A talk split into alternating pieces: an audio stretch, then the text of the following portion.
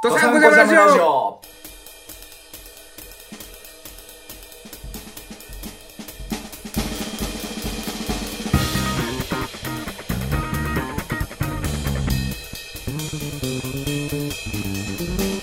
ドサンコジャムラジオ通称ドジャラジとはくすぶってる思いをうまく消化できずにもやもやと葛藤している2人が送る中途半端に童貞臭いラジオであるはい、はいはい、今回は4回目じゃなあくて自己5回紹目で介してすない、ね自己紹介してない すいません、えー、火種の今井自己紹と介してないマッシュアップレコードの久保田ですよろしくお願いします、はい、よろしくお願いしますそうですね挨拶って大事ですよ挨今井さ拶ん大事ですね、ちょっと初心おろそかにしてたなそうだよあーもう慣れちゃってもうそうなっちなゃっんたかからもう惰性でやってたかもしれないちょっと改めて気引き締めて初心思い出してやるわ、そうでしょさっきまでさ水シャワーとか浴びてたで しょ頭を働かせるためです、そうだよ、うんぼーっとしてたからね、そうだよ、うんうん、でまあ、今回5回目の録音なんですけど、 5回目ですねはいそうであの本当はこの5回目は来週収録する予定だったんだけどちょっと2人の予定が合わなかったんであの昨日うんうんうん第4回を収録して、はい今日第5回ということで連続で収録してるんでうんまだ第4回も現時点では公開されてない状況ではあるのではいどういう反響があるかっていうことをちょっと予想してそうでちょすっと語ってねいこうか、うん、そういうことがあったらいいなとかねあったらいいなっていうねうんまずあの右肩下がりで数字落ち続けてたんで今回の、うんうんぜまあ、昨日収録した第4回がはいまあ、久保田さんの予想だとまだ下がり続けるってことだったんだけど僕そろそろ上がってもらわないとちょっと気持ち的 にもそうでそすのねまちまょっ落ち込んとじゃうんでうん徐々にね消耗してってるよね気持ちがうんで今回の第4回は僕あの SNS で告知とかやんないことにしたんですよ、結お構ー前回ショック受けたんでそうですね前回前回というとさあの、うんツイッターで告知してくれたじゃないですか してくれたねであの「いいね」が発見だったはずなんですよそのそう前あの回昨日のね段階でね昨日の収録段階で8件でした、で、えっと、そこからどのぐらい変わったかっていうのをね1日でねどれぐらい増えたかっていうところね俺さっき見たんだけど、はいはい9件でしたね9件ですよね9件しかもこれあの僕の「いいね」と僕のもう一個のそのレーベルの方のアカウントでも「いいね」して9件ってことは、そうあの、うん8件ついてたのにあうのん通知で2件増えたっていう通知が来てておっと思ったらあなんだろう翔さんとマッシュアップルレコードかって はい、でまあでも2件増えてるんで10件になってるはずなんだけどなんか9件なんだよね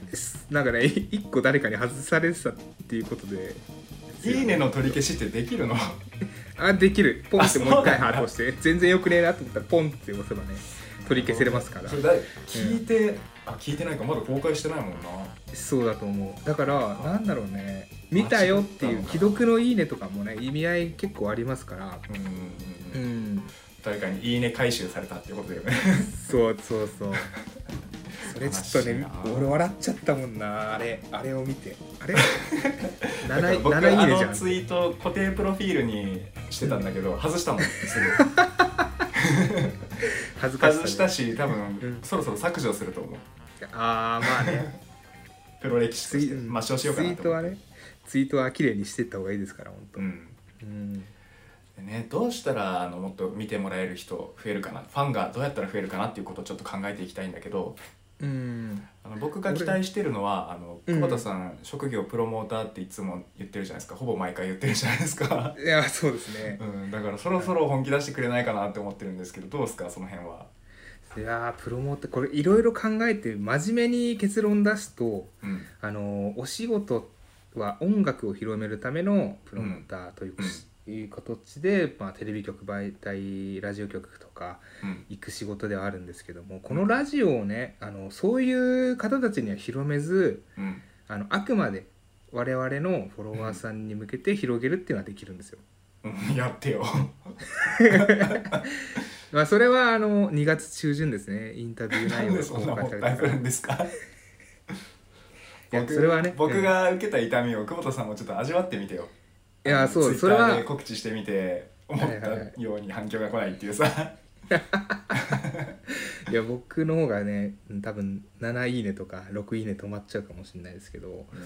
うん、まあねそのリスナーさんを獲得というかもっと聞かれるためにはっていうのはうん僕考えたんですよどういう流れが一番いいかっていうのは、うん あの本当にふとしたきっかけでうんあのジャスティン・ビーバーさんに見つけてもらうしかないと思うあの某ピコ太郎のようにそう大木小太郎さんのようにそっからやっぱ一気に拡散されてでこのジャケットを見てう銀ん杏ボーイズのミネミネタさんがうんうんうんあれ「これドバーのジャケットじゃないのかこれこれなんだこれ俺たちのドアのジャケットが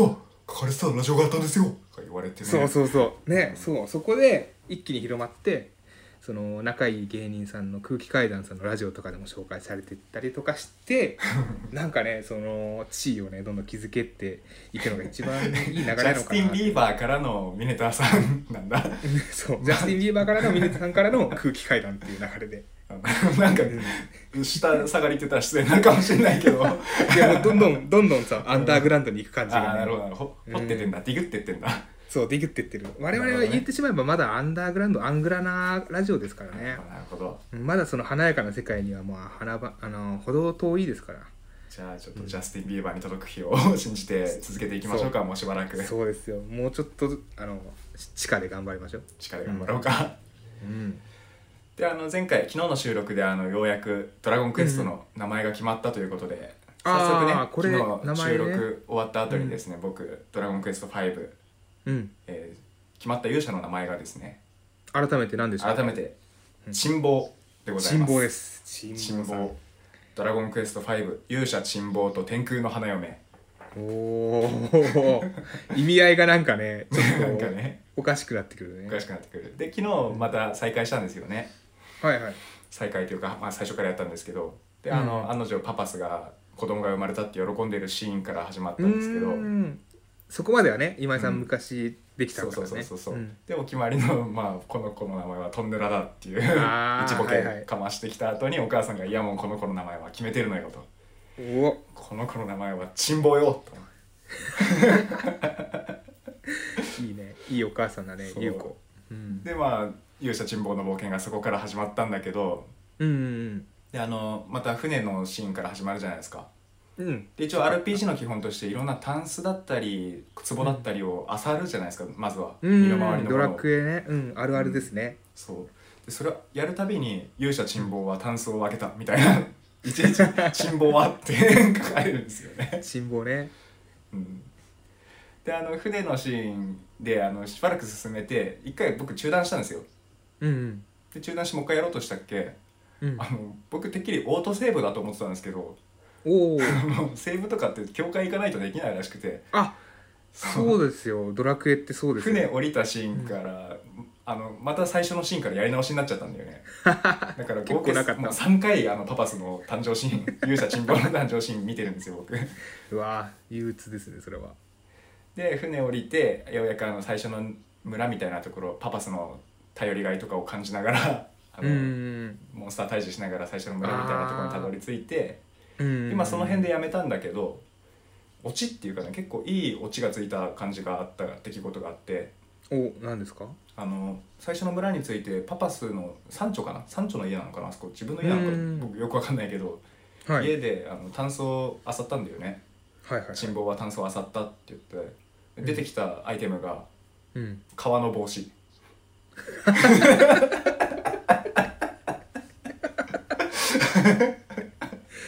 めちゃめちゃ方形そのう。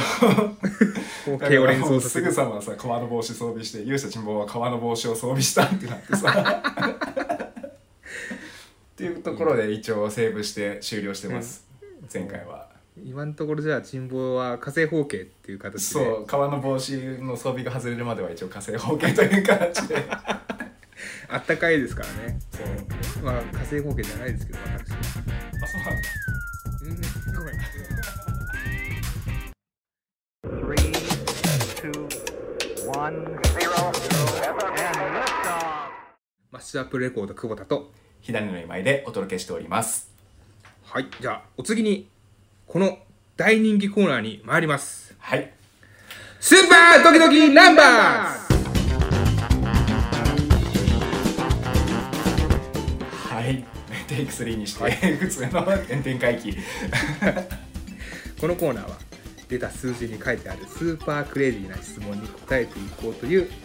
ハイパーエンターテインメントコーナーでございますはい、まあ、カットしたんですけど、うんこの今タイトルコール3回目でしたからねうんまあちょっとね調子が悪くて 水風呂浴びればよかったなそうだよあ見てないシャワー浴びてちょっとねぼんやりしてますね今じゃあ早速はい引きますあいいんですかあのお気に入りのフレーズは言わなくてです。 まあ、もういいかな。は もういいですかもういいからわりましたちょっとじゃあ早速行きましょうかい、じゃあ、聞かせていただきます。これ、ちょっとルールが変わりましてね。はいうん、今までは2回引いて交互にお互いの話をしてたんですけども、はい今回からはですね、ちょっと理由がありまして、1回引いてお互いの雑談という形にさせていただきたいと思います。はいお願いしますじゃあ久保田さん聞いてもらっていいですかはい、行きますと。3番が出ました。 3番おおなるほどはい、こちらは最近買ってよかったものはリスナーに勧めたいものなどという質問が出ましたね。はいこれはじゃあどっちから言いますか僕から言いますかこの久保田さんも知ってると思う けどああ、そうですね。これそうだな。うん、今井さんから。じゃあお願いし僕ますからちょっとおすすめアイテムがね、最近まだ僕買ってないんですけどはい。あのスタンディングデスクがすごく調子いいよっていう情報を聞きましてうん、スタンディングデスク。はい。そうスタンディングデスクっていうのはあの普通お仕事って座ってするじゃないですかそれを、うん、あの机の位置を高くして立った状態で仕事しようぜっていうアイテムなんですけどうん、うん、うん、うん。やっぱりあの僕在宅勤務なんで一日中座ってなきゃいけないんですよねそうですよね。そうだからすごいぎっくり腰とかにもなっちゃって腰痛めることがすごい多かったんだけどそういう時、はいはいスタンディングデスクで仕事してみるといいんじゃないっていうアドバイスを受けておお。一応その立ったまま仕事するのがどういうもんかなと思って僕はあの今普通の机なんですけどその机の上にあのベンチを置いて高さだけスタンディングの高さにして仕事してる状態なんですよね。はい、はい、はい。でそれで今1週間ぐらい仕事してるんですけどやっぱうりんうん全然調子いいんですよね体が。うん。なんなんだろうね。それシャキッと腰するのかなも。そう腰も痛くならないしあとその仕事してる最中もすごい集中できるしうん。ということであの僕これニトリでねあのスタンディングデスクちゃんとしたのが売ってるみたいなんでそれ買おうと思います。ああ、仕事の効率も上がって、うんこのラジオの収録もピリッとできて、なんか一石二鳥。そうだね収録もできてあとその編集とかもサクサクっと終わるかもしれないねスタンディングデスクにすると立ってることによってその早くすなんだろう早く終わらせたいとかなんのかな そうなんかダラダラしちゃうところがなくなる感じかなうーんうんいいなちょっと運用したいなこっちもうんなんか仕事しながらちょっと携帯の方に集中それたりとかそういうのがなくなるかな僕の場合は、ええそれはちょっとリスナーさんにも勧めたいですねぜひぜひおすすめですうんうんうんうんいいなじゃあ久保田さんは何かおすすめアイテムありますかそうそうですねまさにこれは昨日届いたおものをちょっとリスナーさんに勧めたいですね何が届いたんです かこれもですね今井さんとちょっとニトリかぶりするんですけど今ニトリは何でもあるからね、何でもありますねこれはあの重い毛布というねああはいはい聞いたことありますこれは5 5キロある毛布なんですけど、うん、あのーちょっとね重さを加えることによって、うん安心して眠れるとうんいうんうアイテムです、なんかあのメンタリスト DAIGO さんもおすすめしてたもんそれ、でしょ、うんそうそのメンタリスト DAIGO さんにおすすめしたのが私でそういうことなんで すかす、うん、そう先に紹介されたなっていうのはちょっと叱ったんですけどうん、先に紹介してねちょっと知名度を広げてあくれなてるほど、うん久保それ田でさんがもともと見つけたものを大悟さんがなんか自分の知識かのようになんか 発そ信うしてそたうそうそんだうあれ全そ部れは良くないです私の、ねはい吹き込みなんでそれはよくないな、はでも久保田さでそんの昨日届いたって言ってません でしたあそれはねその謝罪として大悟から届いたあ大悟もう呼び捨てなんですね、そうなるほどそうメンタリスト大悟から届いた、うんどうなんですかその5キロ妄そ想はのまあフィジカリスト久保田からしたら これはねフィジカリスト久保田名前ももしかしてじゃあ久保田さんがかそうらだ取っねてるのかな、うん大悟にそういったメンタリストでやっていけばってフィジカリスト俺やってるからつって、うん すごいでえなっと肝心の使用感なんですけどうんこれはねあの早速うんあの使ったんですよ昨日の夜から、うんうんうん、で手触りうんマックス最高なんですよもうあ手触りがいいんだうん、で、うんほぼほぼ摩擦力もゼロぐらいスルッといくような素材へえこれちょっと裸で寝たらめっちゃ気持ちいいんじゃないかと思って裸で一回スッていったらもうチュルンってチュルンっていったのスンってうわーこれもうたまんねえなやみつきだなと思ってうんでちゃちゃんとねあのーうんパジャマを着てうん寝て、うんもう安心して寝たわけですほんとスッと眠りにつけてうんでああよかったと思って今日10時のアラームで目覚めたらうん摩擦力遅ゼロ摩擦力ゼロっていうのもあってうんその重い布団以外の布団が全部下に落ちてたんですよねスルって中がってことうんうんとねあお前一布番団の上にかけてんだ、重い布団の上に毛布とかね掛け布団とあかそっかけかそてったわかけですうよんそれが全部下にスッて落ちててうんさすが重い布団摩擦力ゼ ロ最高だいいぜのそれ 最高なのね最高だぜそうそのねやっぱうん重い布団1個でも十分できました戦えますよっていうね意思の表れでもあったからあなるほど余計なうぞうぞはいらんとそう思い布団さんの意一思枚でもで落としたんだそう一枚でも全然寝れるし寒くなかったしうん目覚めなかったしこれはね本当に試していただきたいなと思いますね、えー、あったかいんだ、うんあったかかったうんめちゃめちゃ動物と一緒に寝てる感じする ねうんああのババトトルル乗られてるみたいな、そうバトルウルフとかバトルメイクそ,、そ ううん、そういう感じの手触りなんで今井さんにもちょっとおすすめしたいなと思いますこれは重いことによる安心感みたいなのをやっぱ得られるんですかそれで得られる多分科学的にも、うんうん、判明してるのかちょっと調べてないんですけどやっぱ得られましたねなん疲れたりとかもないんですかやっぱうわもう見てうおおすごいすごいすごいすごいめっちゃ肩回してるはいあのねまあいつも言ってるんですけどねラジオだからその見た目で何かしてくれても僕が説明しないと伝わんないよっていうことは常々叱りを叱りつけてるんだけど今日もね久保田さんずっとアイマスクをおでこにつけてて今喋ってる間ずっとアイマスクで目閉じてたんですけどそう五条五条悟五条 そう悟僕はあ五条さんの丸だったのねそう領域展開領域展開っていう感じですね、はいその毛布をリスナーさん今井さんに勧めたいですはいはい。はいはい重い毛布とスタンディングゼデスクですね。これ、あの、QOL 上がるんで、ぜひぜひ皆さんにもおすすめです。はいどうぞよろしくお願いお願いしますお願いします。ということで、スーパードキドキナンバーズでした。はいありがとうございました続いてですね、今回、あの、新コーナーができまして、おい、まあ、この新コーナーがあるから、ドキドキナンバーズのクエスチョン1個にしたっていうのがあるんですけど、ね内緒にしてたけどね内緒にしてたんですけうど、んやっと話せたよねはい、では、新コーナー参りましょはい、う。ドジャラジオ・ダ・ヴィンチ。おおかっこいいねドジャラジオダヴィンチこのコーナーはですねあの引いたお題を唯一無二のアートにアートです、アートに落とし込んでどちらが後期で優れた作品かをリスナーに投票して決めていただこうというコーナーでございうます、んアートですねそうあのもともと「ドキドキナンバーズ」でもお絵かきコーナーってたまにあったんですけどこれ毎はいは回いやろうかなっていうことでちょっとお絵かきコーナーだけ抜粋して新コーナーにしておりますはいであの強そうな武器のコーナーとかでプレゼンがあまりにも長くなりすぎたりしてカットする羽目になったりもしたんで今回新ルールとして、あはいのそれぞれの絵のプレゼンは2分以内という決まりを設けております、そうですはいで実際に描いた絵とプレゼンを含めてどっちが素晴らしかったかっていうのを後からサイトで投票してもらうというコーナーでございます、いいですね面白そうなコーナーができましたねはい、で一応僕このコーナーのゲームマスターなんで僕が弾かせていただきますね おおゲームマスターとか言っちゃうんだ31歳でいやそういうこと言わないで よ はずはずすぎ、ゲームマスターとしてねちゃんとうん進行させてもらうのでじゃあ弾きますうんうん、じゃあゲームマスターの今井さんお願いしますはいゲームマスターかっこ笑いの今井さんお願いします えー、3番です3番あ3番は、はいこれは見たい、えー新作映画のパンフレット勝 負これはあのタイトルと簡単なあらすじあとポスターのデザインですね、これを書いてあのどっちがいい映画かっていうことを勝負するというお題ですうね、んおいいですね映画好きの我々にとってはもう素晴らしいお題ですねあーじゃあちょっとお絵描きタイムいきましょうか、はいお願いしますやりましょう、はい難しいなはいできましたはーい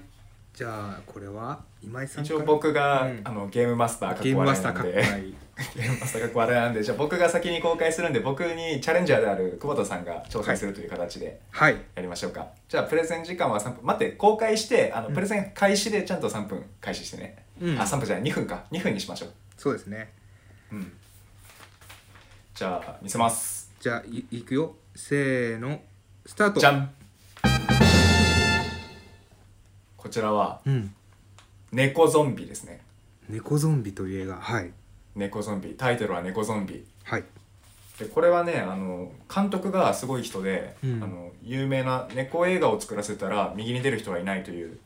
チャオチュール吉尾監督おじゃ落ちる吉尾監督そうへーチャオチュール吉尾監督とあの、うん劇団四季がコラボレーションした映画ですおお有名そう有名どころがねうん混ざってでここのさあのファーって飛んでる猫何人か映ってるの分かるあなんかあれでレゲエレゲエじゃねえなバレエダンサーみたいな感じでそうそうそうこれがあのうんキャッツの主演の人たちがねあーうんなるほどキャッツともかかってるんだそうそうそうそうでこれあの猫が支配する世界キャッツの世界なんだけど、うんここにある日ね N ウイルスっていうあの猫がゾンビ化するウイルスが蔓延するんだね はいはいはいはいはい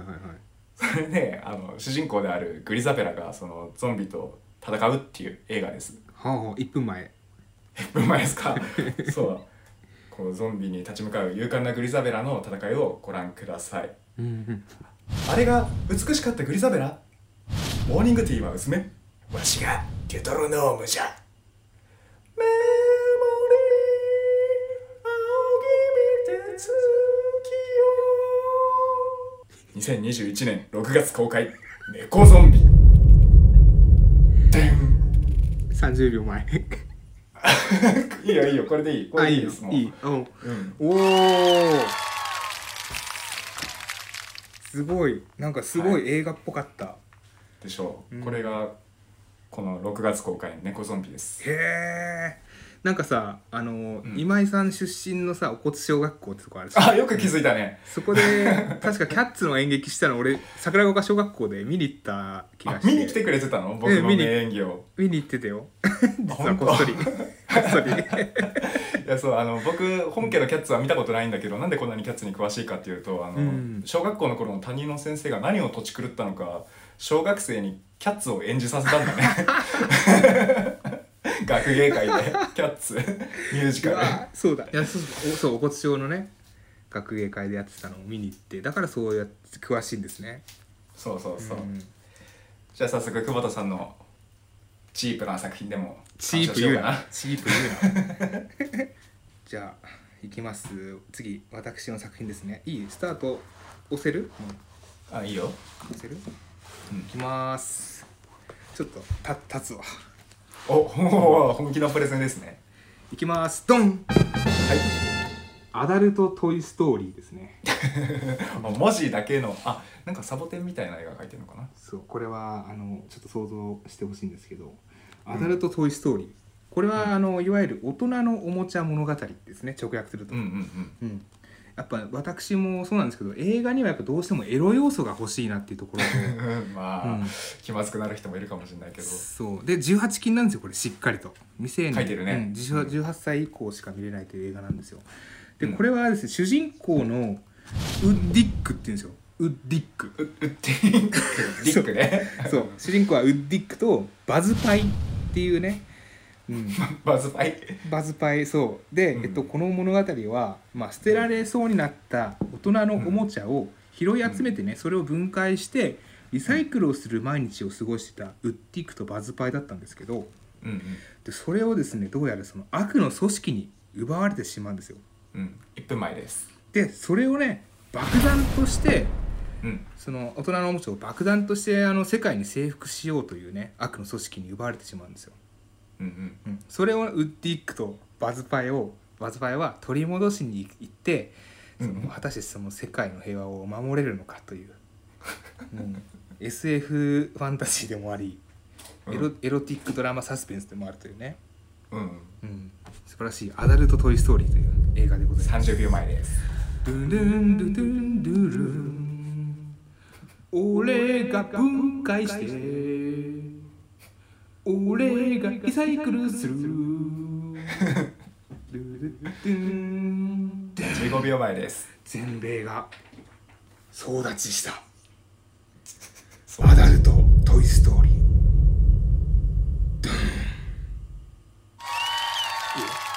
いいですか、以上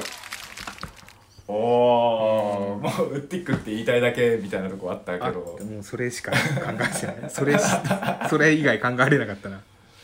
ウッディックとバズパイバズパイバズパイ そうバズパイとかも全然考えれなくてうん、なるほどね、そうじゃあこれも どっちがいいかどっちを、どっちを見たいかかなうん映画だからそうですどっちの映ね画を見たいかうん をじゃあリスナーさんに決めてもらうんで、YouTube とスタンド FM とあとポッドキャストのそれぞれの概要欄にね、はい URL を貼っておくんで、はいそちらでぜひぜひ投票してくださいはいお願いいたしますお願いします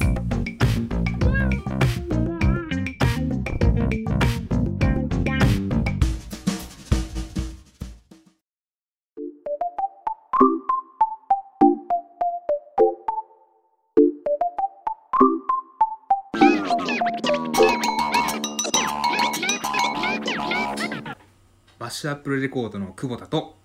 火種の今井でお届けしておりますはいはいということでじゃあ今回の反省タイムといきましょうか今回はねメールが来ていないんで、うん反省コーナー反省反省結構だって30分前の出来事だけどあんま覚えてないな今 あ回んま覚えてないねうんあの今回というか前回、まあ、収録終わった後に話した内容として、うんいちいち長くなっちゃうから もうちょっと短めでいこうっていうね、うんそれを意そ識しうそてう今回はやったよね、めちゃめちゃそうシュッとまとめたつもりではいるんですけどどうなってるんですかねこのどうなってんだろうね完成今から楽しみではありますけどそう逆にあの切るとこなさすぎてグダグダのやつも使わなきゃいけないみたいになるかもし れないああそうだもん、うんうん、いや一個ねちょっとねうんき気になってたところがあって、おなんすか、うんまあ、昨日の収録の時からかな、あれうん、ちょっといいですか一個物申して今井あさんにーちょっとうんいつも僕物申させてもらってるんでたまには聞こうじゃないか、ちょっとねあのんリスナーさんも多分お気づきの方がいらっしゃると思うんですけど、はいはいあの今井さんなんか収録中ずっと前髪触ってるんですよあの いやそれはリスナーさん気づいてないよリ気スナーづいてないもんリ スナーさんいや今井さん家にその隠しカメラを何台か設置しててリスナーさんに向けても配信はしてるんで、あの そうなんうんそこまでやってんだ気づかれてると思うんですけど今井さんずっとね前髪をねこうやって気にして気にしてずっと前髪を切れよって思いながら僕は この収録昨日からやってるんですよ。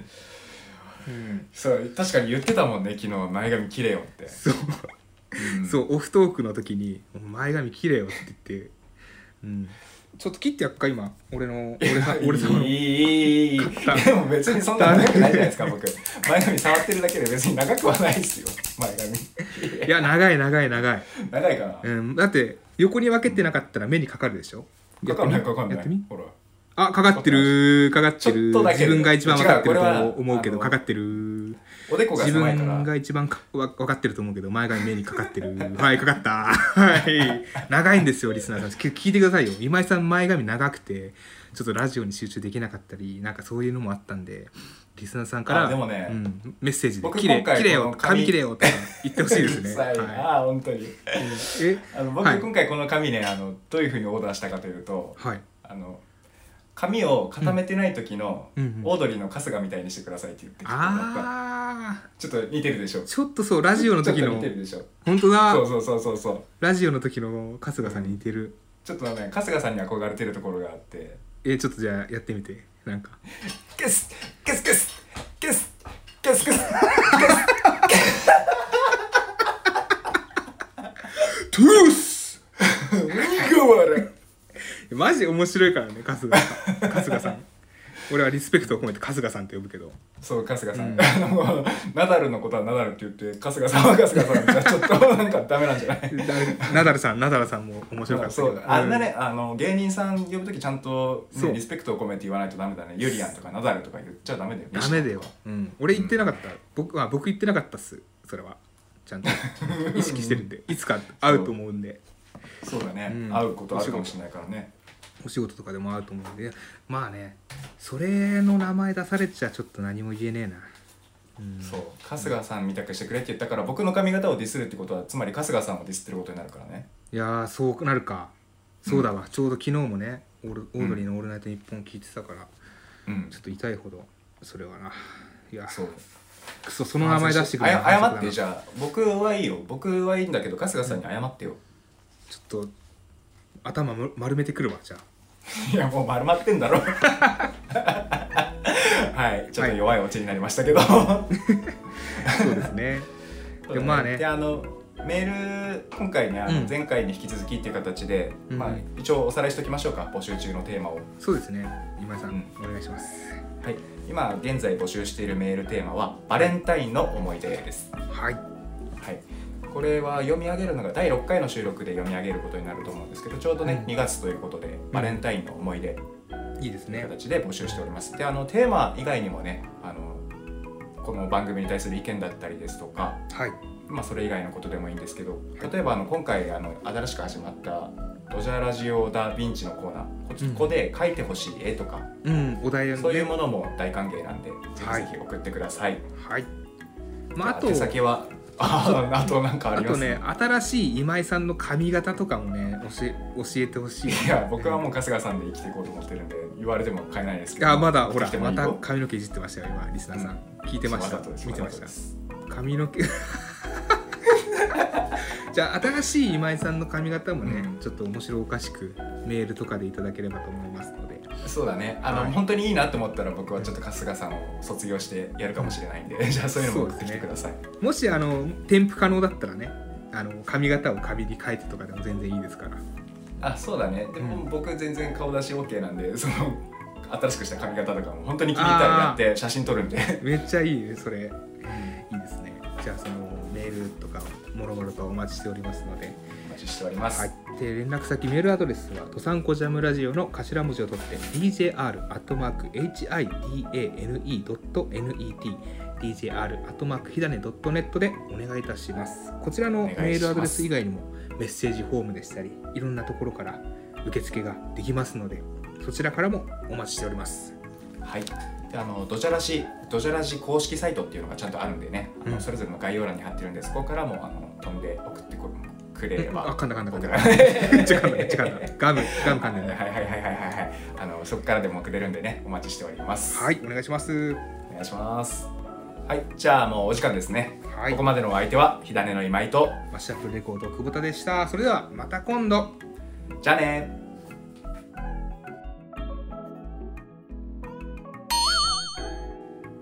じゃあ行きますかはいマッシュアップレコード久保田と火種の今井でお届けしておりますさあそれでは次に大人気のこのコーナーに参りましょうはいこれ普通に行くね今回はああそうですか、ちょっとね2日目の収録だから喉の調子まあね2日連続だとちょっときついものがあるからね、そうめちゃめちゃ喉今悪くてさ普通に行くね今回うん、お願いします先輩時々いやまあ振ってる段階でなんかやるんだろうなと思ったけどなんかやりきれてない感もあったなちょっと取り直していくそこれ マッシュアップレコード久保田と 火種の今井でお届けしておりますはいじゃあ次に大人気のこのコーナーに参りましょうはいちょっとね今回は普通にタイトルコールしてもいいかなそうだね2日連続で撮ってるからねちょっと疲れてきたしねちょっと喉の調子すげえ悪い。うん。ああ。うん。いい、普通に言うよ。はいお願いします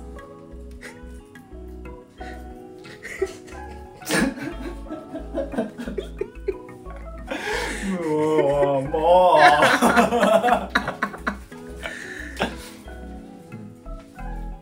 ちょっと待うもっうて一回やる最初からはいいいよいいよいいよ